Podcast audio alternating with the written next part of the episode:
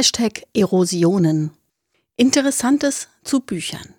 Wie die sogenannte neue Rechte durch Konservative immer weiter salonfähig gemacht wird. Von Ernst Kofall.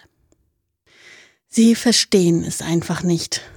Noch immer glauben deutsche Konservative, man könne die radikale Rechte durch das Einbinden in politische Diskurse bekämpfen.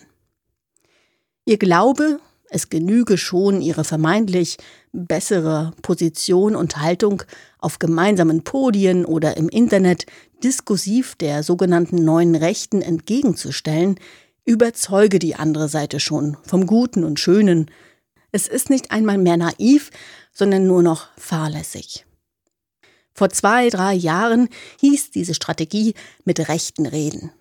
Ihre Wirkungslosigkeit, vielmehr ihre Wirkung ins Gegenteil, ist inzwischen ausreichend belegt.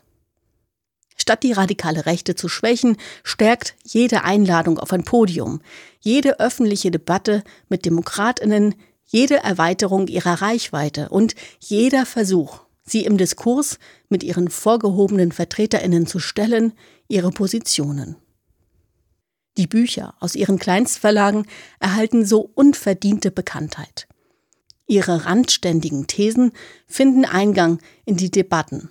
Und die Videos mit ihren völkischen und antidemokratischen Autorinnen werden im Internet vielfach geteilt. So funktioniert die Arbeit der sogenannten neuen Rechten im vorpolitischen Raum. So funktioniert der Kampf um Hegemonie in den Schützengräben der Zivilgesellschaft. Patrick Barners ist eine Edelfeder des konservativen Feuilletons. Der Kulturredakteur der großbürgerlichen konservativen Frankfurter Allgemeinen Zeitung war 2011 mit seinem Buch Die Panikmacher, die deutsche Angst vor dem Islam, auch einer breiteren Öffentlichkeit aufgefallen. In dieser Streitschrift positionierte er sich gegen islamfeindliche Einstellungen und provozierte damit die radikale Rechte.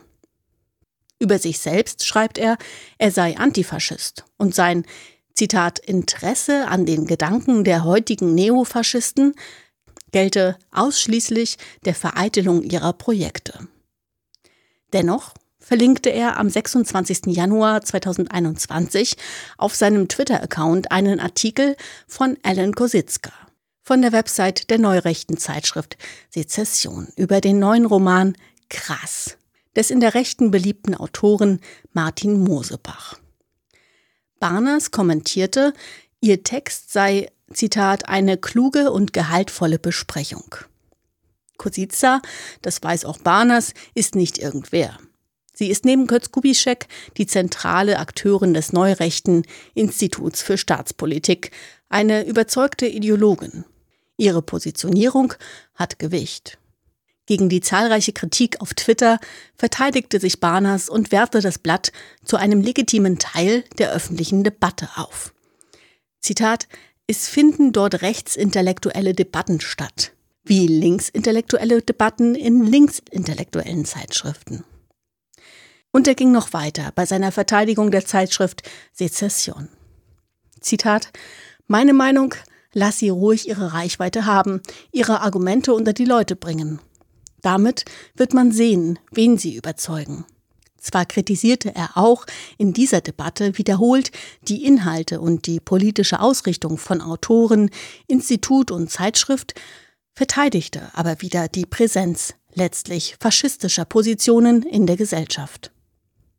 So bezeichnete er das Aussperren rechter Verlage aus den Buchmessen und das Verbannen rechter Bücher aus Buchhandlungen als illiberale Mittel, mit denen nichts zu gewinnen sei. Die Strategie der sogenannten neuen Rechten, wie sie die Festungen und Kasematten der Gesellschaft erobern will, hat er nicht verstanden. Allen Ernstes fragt er, warum sollen Extremisten nicht Interessantes zu Büchern sagen können? Neu ist das nicht. Immer wieder fanden Autorinnen der sogenannten neuen Rechten und ihre Thesen bereitwillig Platz auf den Seiten der FAZ. Immer wieder wurden ihre Bücher positiv besprochen. Immer wieder meandern Mitarbeiter, es sind eigentlich immer Männer, des Blattes zwischen den politischen und publizistischen Milieus von Neoliberalen, Konservativen und der sogenannten Neuen Rechten. Zum Beispiel der frühere Leiter des Ressorts Geisteswissenschaften der FAZ, Lorenz Jäger, der aktuell in dem neurechten Coffee Table Magazin Cato publiziert, oder ihr London-Korrespondent Philipp Plickert, der selbst in der Sezession und der Wochenzeitung Junge Freiheit veröffentlichte. Was bleibt? Fast nichts. Der Reputation von Patrick Barners hat seine Empfehlung des Textes aus der Sezession nicht geschadet. Eine kritische Debatte in seiner Zeitung wurde nicht erkennbar.